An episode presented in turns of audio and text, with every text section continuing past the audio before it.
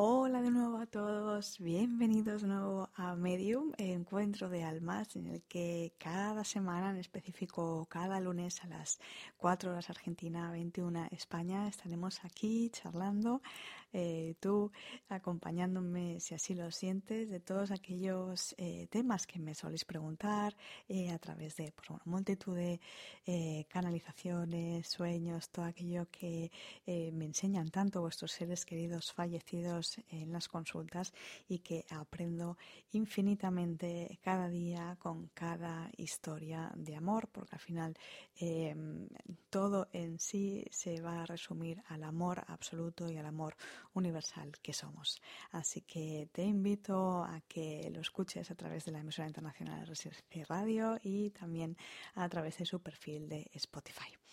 Eh, vamos a hablar hoy de un tema que, bueno, varias preguntas, ¿no? Eh, que me soléis hacer bastante. ¿Cómo yo puedo pedir señales a mi ser querido, fallecido? ¿Cómo sé que está en la luz? ¿Cómo sé que está en el otro lado? ¿Cómo puede un ser querido evolucionar eh, en el cielo y también al mismo tiempo estar conmigo? Todas estas preguntas voy a intentar dar cabida a respondiendo, pues, como os digo, desde mi mi experiencia. Eh, fijaos, eh, ¿Cómo pedir nosotros señales? Eh, siempre digo que la experiencia que podamos tener en una consulta con un medium profesional, y cuando os digo con un medium profesional es porque nos tiene que dar las suficientes evidencias de prueba de vida eh, que reconozcamos que nuestro ser querido es el que habla y que también todo aquello que nos pueda llegar a comentar es muy importante que nos resuene a nosotros mismos. Siempre suelo repetir que mm, desde pequeñita diría no he creído en gurús, no he, que, no, que, no he creído en maestros que de alguna manera me quisieran dirigir desde una imposición, ya sea una imposición intelectual o una imposición espiritual.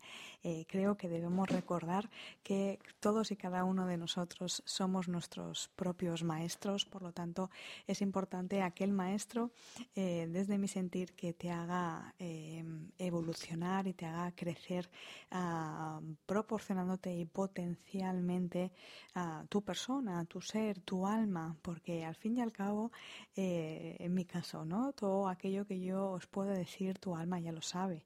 Eh, simplemente te estoy recordando, así como tú también me recordarás en el día a día. Por lo tanto, todos absolutamente somos maestros y alumnos a la vez.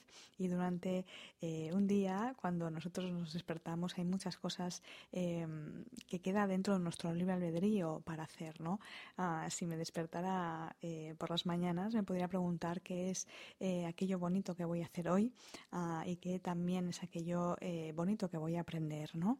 Ah, y que voy a hacer también aprender al otro. Y cuando decimos aquello bonito o aquel aprendizaje, no hablamos de eh, grandes cosas o grandes misiones. Para mí, en sí, todo es un cúmulo de pequeñas cosas, como la felicidad, que en las consultas, si os digo la verdad, cuando vienen los seres queridos, nunca me han dicho cuánto dinero tenían eh, o cuántas posesiones tenían, sino que aquellas experiencias que más se suelen quedar es las experiencias que están impregnadas con amor y las experiencias que están impregnadas con amor en relación a nosotros, en relación a una pareja, en relación a la mamá, al papá, a los hijos, es decir, en relación a, los otros, porque sí que es verdad que es importante que nosotros evolucionemos en nuestra individualidad, pero eh, somos seres sociales y será también álmicamente a través de los otros em, que sean nuestros propios maestros en cuanto yo genere una evolución bastante amplia. Eh, por lo tanto, yo os comento todo esto porque eh, cómo pedir señales, ¿no? No es necesario eh, constantemente que vosotros os conectéis con medios profesionales. Es más, yo no lo suelo recomendar bueno, yo podría recomendar una vez cada seis, ocho meses o un año. Eh, sería mejor una vez cada año para que, eh, pues bueno, la persona no se enganche a lo que yo le pueda decir, sino que de alguna manera promueva eh, que él y ella, vosotros, os, os podéis comunicar con los seres queridos. porque todos tenemos las capacidades psíquicas, todos tenemos capacidades mediúmnicas y estoy segura que aquellos que me están escuchando han recibido en algún momento dado una señal de alguien que ha trascendido. Y fijaos, cuando nosotros eh, nos vamos, eh, hay en muy gran probabilidad nos despedimos álmicamente hablando antes de irnos eh, y una vez hemos llegado al hogar, una vez hemos llegado a la luz. ¿Quién de vosotros no ha tenido un sueño revelador? O bien ha visto una luz, o bien ha sentido como un aire, o lo han llamado por su nombre y al día siguiente o a los pocos días o incluso a la semana eh, la persona eh, un familiar ha fallecido. Eso es lo que yo os digo que consideraría como una despedida, ¿no? Y después también eh, mucho a través de los sueños, porque a ellos les es mucho más fácil, dada que nuestra vibración está muchísimo más elevada y está más cerca del amor, más cerca del hogar. ¿Quién no ha tenido un sueño con algún familiar? Eh, ya tenía un encuentro. Eh, estos encuentros, eh, pues bueno, psicológicamente o racionalmente nos van a decir que es porque lo echamos de menos, ¿no?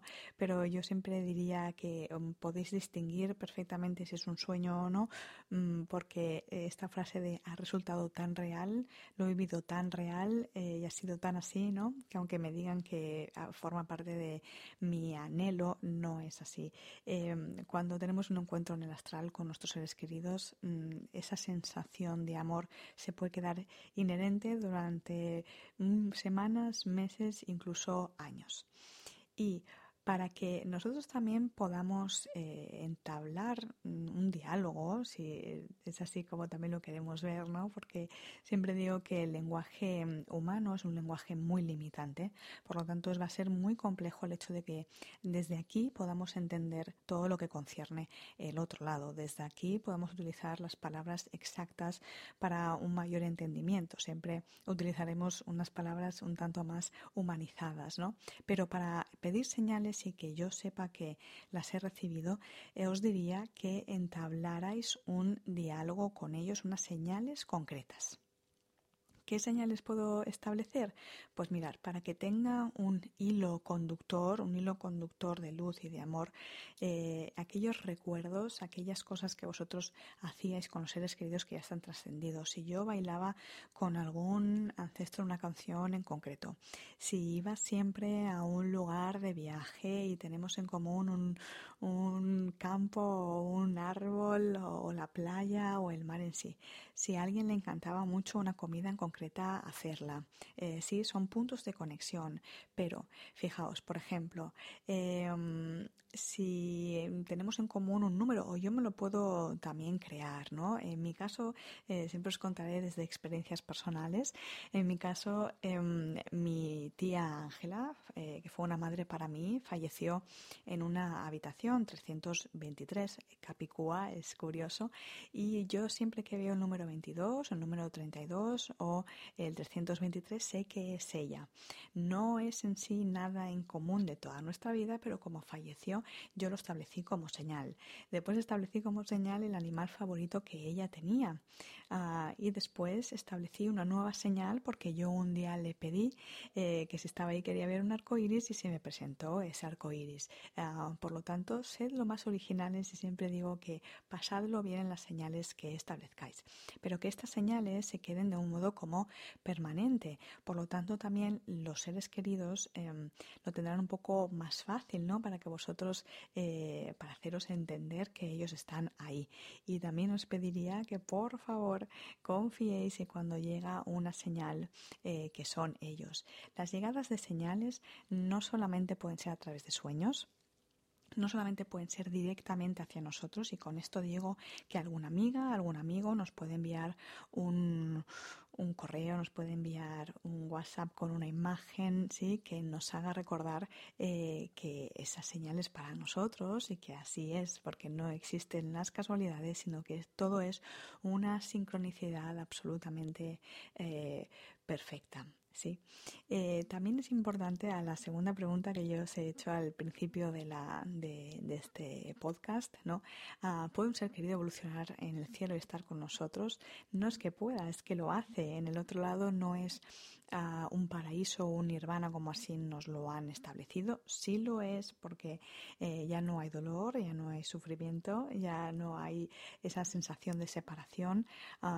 bueno, no, no vivimos las emociones un poco del opuesto, como el enfado, sino que es un amor absoluto y que nosotros sentimos que somos parte de, un todo, pero eh, eso no quiere decir que nosotros paremos de evolucionar, seguimos evolucionando en nuestra, en nuestra conciencia. Por lo tanto, hay muchas aulas, hay muchos lugares donde nos imparten clases, hay muchos lugares de contemplación, hay, muchos lugares en los que nos ayudamos los unos a los otros, hay bibliotecas, hay lugares de acción, no solamente eh, lugares de, estudio, ¿no? En el que seguimos evolucionando. Por lo tanto, eh, yo siempre hago esta, esta pregunta, ¿no? Cómo nosotros los que estamos aquí en esta dimensión terrenal podemos ayudar a los que están en esta dimensión espiritual. Pues eh, con muchísimo amor seguir nuestras misiones de vida, porque cuanto yo más siga mi misión de vida, lo que he venido a hacer, más podré ayudar al ser querido que está en el otro lado. Es decir, cuanto yo más evolucione, al no haber separación álmica, al no haber separación desde el amor, más ayudaré al otro a evolucionar en su nivel de conciencia, aunque esté en otra dimensión.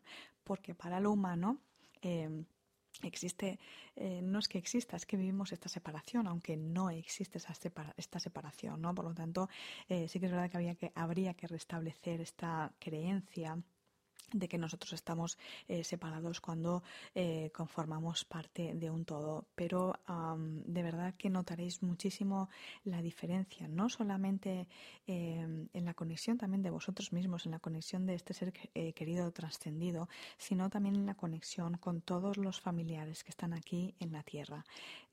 cuando uno empieza a ver su propia luz, porque no es otra que su propia luz, Dios nosotros también que uno mismo, porque estamos hechos eh, a semejanza. Como dijo Dios, estás hecho a semejanza de, Dios. Eh, somos provenientes de esa fuente de luz inmensa. Por lo tanto, yo soy Dios y soy la chispa eh, divina. Por lo tanto, sí que es verdad que te invitaría muchísimo a que hicieras ejercicios o acciones para amarte a ti misma, a ti mismo. Y lo primero que podríamos empezar, ¿no? Se me ocurre sería por las palabras, por hablarnos bien. Las palabras es un tipo ah, de acción. Por lo tanto, haz por amarte a ti mismo para así también amar al prójimo como hermano y hermana y, por lo tanto, a todos los hermanos y hermanas que se encuentran también en la otra dimensión porque forman parte de tu familia. Y así es como acabo este, esta charla. Eh, espero haberte podido ayudar. Espero que si en algún momento sientes implementar algún consejo que, eh, o alguna guía que te he podido eh, dar, sientas todo el amor que estoy segura que recibirás. Así que os mando mucho, mucho amor y también me despido como siempre mandándoos mucha, mucha luz. Gracias.